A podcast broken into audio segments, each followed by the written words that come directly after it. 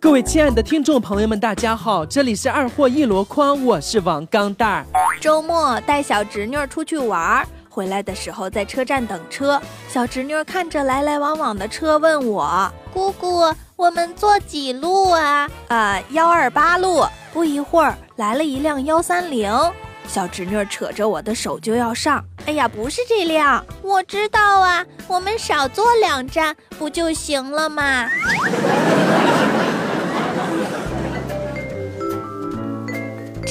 天毛驴我上火了，吃不下饭。老衲看我日渐消瘦，他就对我说：“哎，毛驴，你看看你，瘦的尖嘴猴腮的。等我一下，我马上回来。”说完就出去了。我盘腿坐在床上，满心欢喜地等着他拿药、端水，或者是给我个什么惊喜。没一会儿，这二货扛着根竹竿进来了。他说。来，给我表演个爬杆试试，我觉得你能行的。跟哥们儿在夜店跳舞，一个男的贴着一个女的说：“亲爱的，嫁给我吧。”女的说：“我要你八抬大轿迎娶我。”于是男的就走了。过了一会儿，一个服务员跑过来说：“哎，小姐，有个先生在吧台大叫，说要迎娶你。”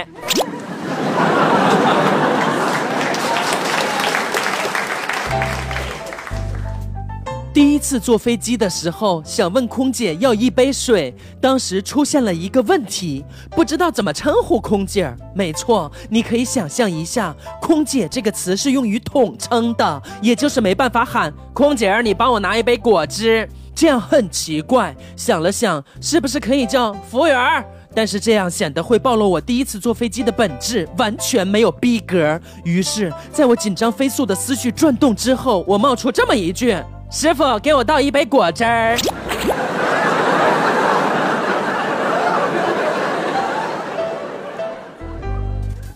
一个闺蜜突发奇想的跑去问她老公：“老公，如果我得了乳腺癌，要切掉一边的乳房，你会不会不要我啦？”她老公是这样回答她的：“嘿，怎么会呢？你切不切的有什么区别吗？”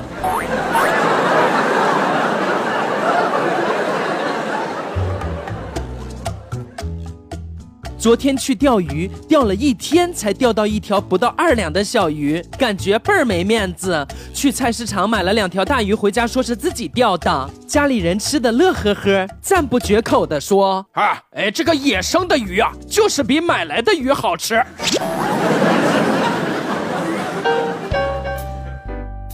我洗澡的时候，微信响了，老婆帮我打开，发现同学发来一条信息：某某酒店八零六八房，快点过来，等你。正当我们一群人在酒店围着唱生日歌的时候，老婆戴着口罩，手持一把西瓜刀踹门而入，拿掉蜡烛，把蛋糕切成十六等份，说：“大家请慢用，这是本酒店的特殊服务。”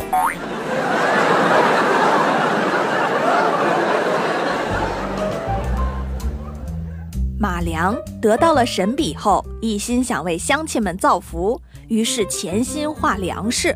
半个月后，看着自己呕心沥血画的半筐粮食，马良哭得很伤心，改主意画猪马牛羊。可工序太复杂，半个月也没画完一只，马良大失所望。这时有智者给他出主意：哈，你可以直接画金子、银子啊！马良恍然大悟。第二天，马良因私制钱币被官府带走了。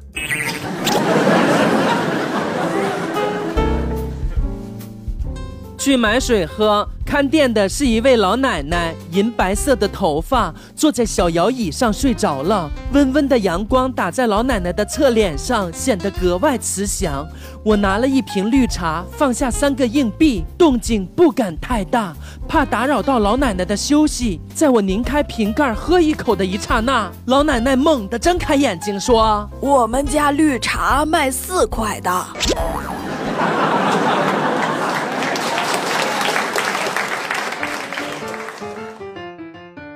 小时候，小学老师对我们说：“你要是不好好学习，将来就考不上初中。”后来初中老师对我们说：“你要是不好好学习，将来就考不上高中。”后来高中老师对我们说：“你要是不好好学习，将来就考不上大学。”再后来大学老师对我们说：“你要是不好好学习，将来就找不着工作。”老板对我说。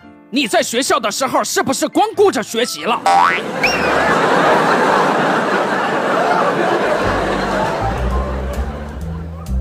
大学的时候，有一次老师让填一份很重要的表格，而且声明每人一张，没有富裕的，不能涂改。一哥们上来就填，结果发现把民族汉填到性别栏里去了，因为说了不让涂改。想了想，很牛逼的在汉后面加了一个子字。这汉子也是没谁了。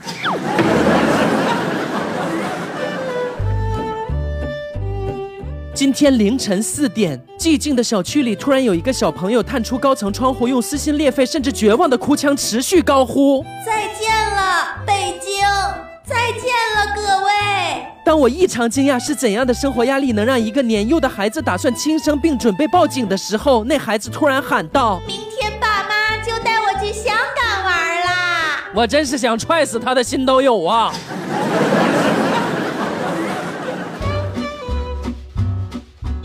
弟弟浩龙小我五岁，小时候有次我把浩龙打哭了，怕他告诉爸妈，我就对浩龙说：“我给你疗伤，再传你两年的功力，不要去告状啦。”我们两个在床上盘腿而坐，我大喝一声，双掌击向弟弟的后背，用力太猛，就把浩龙直接打下床去了，摔得鼻青脸肿。当然，我被爸妈揍的也很惨呐。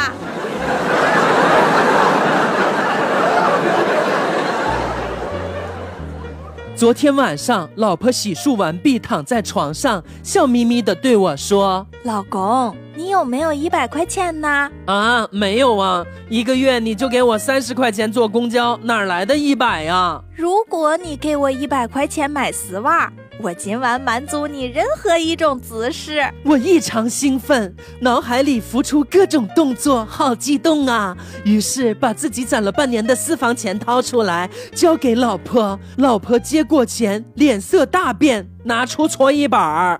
王钢蛋儿，你竟然敢藏私房钱！行啊，我满足你一种新姿势，今晚你给我单腿跪。哎，女人的话不能信呐。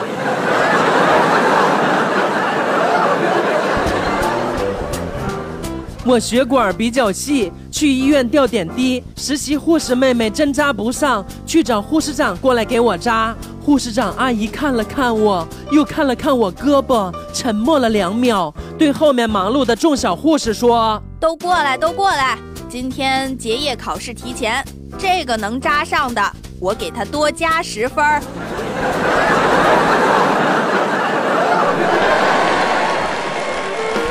更多搞笑内容，微信搜索 USB 勾圈 K，关注二货王钢蛋，每天快乐多一点儿。